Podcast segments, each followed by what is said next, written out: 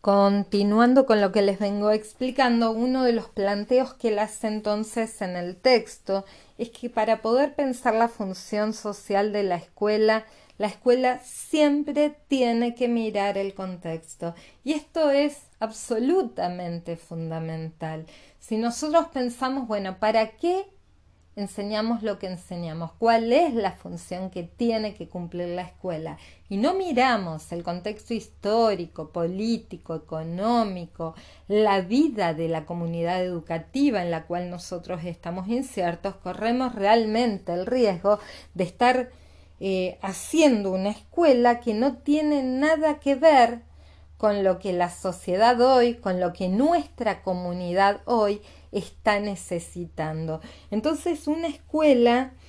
que sea inteligente no puede encerrarse en sí misma y tiene que aprender a leer ese contexto en el cual está inserta. Él, él lo que plantea es que es fundamental que la escuela pueda leer las transformaciones que se van produciendo. Eh, él habla de, de, por ejemplo, los cambios que se van dando en las familias, el desarrollo científico, tecnológico, cómo se va modificando la estructura social, cuáles son las lógicas del mercado hoy, de tal manera que desde esa lectura la escuela pueda posicionarse y decir, bueno, nosotros como función social queremos cumplir tal cosa.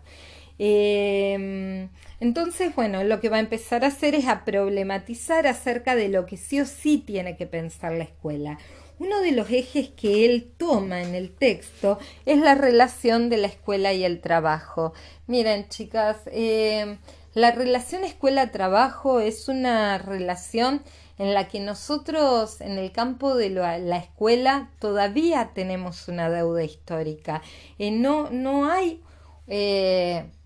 Ninguna época de la Argentina estuvo sumamente ligada a la escuela al trabajo. Sí sabemos que en la etapa del peronismo hubo una mayor comunión, pero eh, es, es, como realmente es casi una deuda histórica, porque nuestra escuela muchas veces sigue siendo enciclopedista, o sea, de, eh, enciclopedista es de acumulación de conocimientos, de repetición de conocimientos y son muy pocas las escuelas en que junto con la construcción de determinados conocimientos quienes asistimos a las escuelas, los estudiantes, aprendemos a hacer y que este hacer nos habilite en lo que se llaman competencias para el desarrollo del trabajo.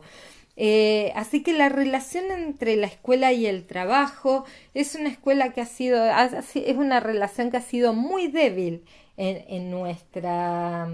en nuestra historia de la educación. Y en general lo que plantea Tenti y que tiene que ver con algo que yo ya les venía diciendo es que la escuela que nosotros conocemos es una escuela que históricamente fue más que nada disciplinadora, homogeneizadora, estandarizadora, regulatoria, burocrática, formal, porque su misión era más civilizar a ese alumno que recibían, que se suponía que no traía un capital cultural rico y necesario para conformar el Estado Nacional y que era la escuela la que le podía aportar ese manto de civilización que la familia no le daba. Entonces, en realidad, se puso muchísimo énfasis en eso y mucho se ha dejado de lado en relación al desarrollo de capacidades que hubieran sido necesarias poder desarrollar para poder este, trabajar. En la actualidad se habla de que es importante que dentro de la función social que cumpla la escuela, la escuela ayude al desarrollo de la creatividad, que la escuela ayude también eh, como función social al desarrollo de la cooperación en una sociedad que es tan desenlazada como la nuestra, que es tan individualista, que se pueda forjar desde la escuela lazos de cooperación de unos con otros eh, y también ayudar mucho al desarrollo de, de la abstracción. Eh, y lo que él plantea entonces que hay que tener mucho cuidado porque él plantea que esto es sumamente necesario para que un sujeto hoy pueda insertarse eh, en lo social con herramientas que le permitan desarrollar una vida más autónoma, pero que muchas veces nuestra escuela sigue trabajando en la obediencia a las reglas, en el respeto a las tradiciones. Entonces con esto hay que tener cuidado. Eh, por otro lado, una de las cuestiones que dice es que mientras que en el comienzo de los estados nacionales la única agencia socializadora era la escuela, hoy la escuela no es la única agencia socializadora, que obviamente también está la familia, pero fundamentalmente él nombra a los medios masivos de comunicación y yo agrego algo que él no dice, pero que nosotros todos sabemos que, que forma parte de los lugares donde nosotros recibimos informaciones, que son las redes. Eh, ahora, estas redes y estos medios masivos de comunicación, el planteo que él hace, bueno, está, existen, eh, imparten informaciones que llegan a veces mucho más rápidamente a nuestros estudiantes que nosotros, porque les son más cercanos, porque a veces tienen una estética que atrae mucho más que nosotros parados en el aula dando clases, pero que, por ejemplo, él lo que plantea es que, bueno, todo bien, pero que los medios, las redes, por ejemplo, no pueden enseñar a leer y a escribir, que esto en realidad lo hace solamente la escuela y que además desde la escuela nosotros podemos este, ayudar en la construcción de una sociedad que sea más democrática, que sea más participativa. Entonces, lo que él va a ir planteando es, miren, yo les voy a leer en la página 5, él dice, nadie aprende a leer y escribir mirando televisión. Eh, y lo que plantea también son algunas capacidades, otros le llaman competencias, que deberían poder desarrollarse en la escuela y que habla, por ejemplo, de competencias expresivas, eh, que tienen que ver con el lenguaje, con el lenguaje simbólico, por ejemplo, de las matemáticas, que hoy participar activamente en una sociedad supone el hablar, el saber decir, el saber cómo decir algo, a quién, cuándo decirle. El que el que no puede decir lo que siente, lo que desea, lo que no desea, no puede hacer cosas con palabras y por lo tanto está condenado a delegar un poder a quien sí puede decir. Entonces la escuela, cuando él dice que enseña a leer y a escribir, no es solamente a codificar y decodificar, sino que enseña a poder nombrar, enseña a poder expresarse, enseña a poder construir discursos. Eh, que esto es algo que desde los medios de comunicación no, porque nosotros desde los medios de comunicación somos hablados, no somos nosotros los que hablamos. Entonces, lo que él dice que hoy la escuela también ha de cumplir la función social de construcción de ciudadanía democrática y también es el lugar donde podemos aprender, él dice, el, el difícil arte de la convivencia en la diversidad. Esto me parece que también es fundamental. Eh, él dice que eh, aprender a vivir en la diversidad es la mejor lección de democracia que podemos tener nosotros y que le podemos ofrecer a los chicos como experiencia cotidiana en la institución escolar. Que la institución escolar hoy no debe tender a esa homogeneización eh, que salgan todos igualitos con las mismas creencias y costumbres a la que apuntaba la escuela tradicional, sino que podamos trabajar desde la riqueza del pluralismo de las instituciones, donde cada uno pueda tener su propia voz,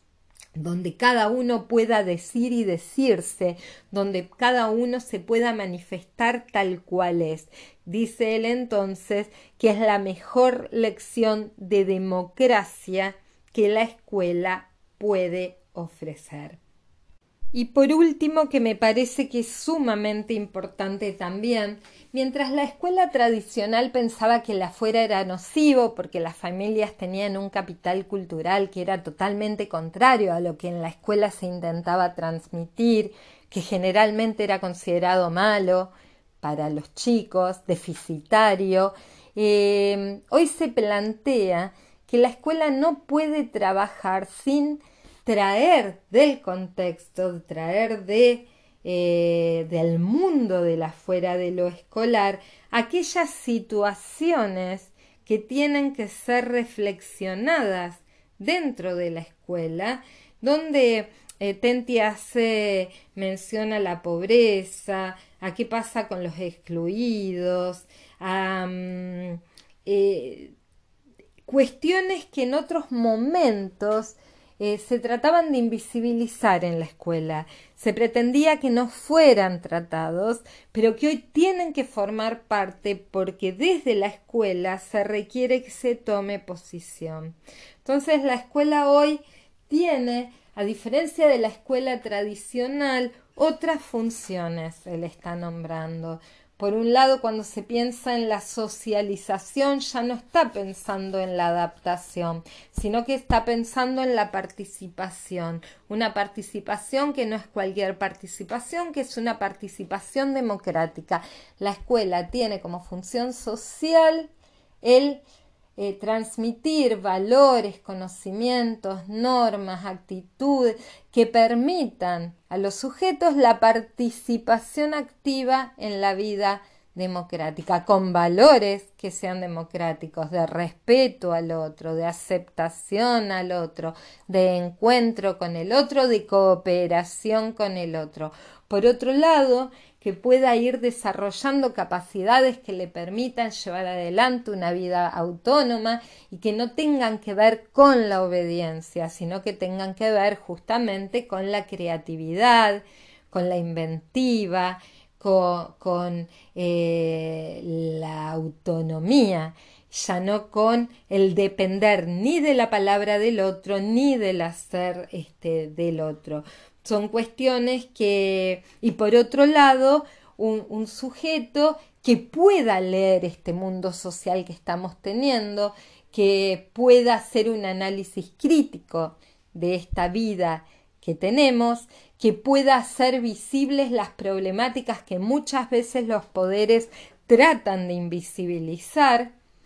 para que sigamos obedeciendo y aceptando situaciones que muchas veces vulneran los derechos de los que menos tienen, enseñarles a leer esto, enseñarles a posicionarlo, a posicionarse y enseñarles eh, a que tengan la actitud proactiva de transformar y ayudarles a construir herramientas para que lo puedan hacer. Estas son algunas Ustedes seguramente encontrarán más, pero son algunas de las ideas que Tenti está planteando en este texto. Eh, después, como seguimos, se los cuento en el tablón.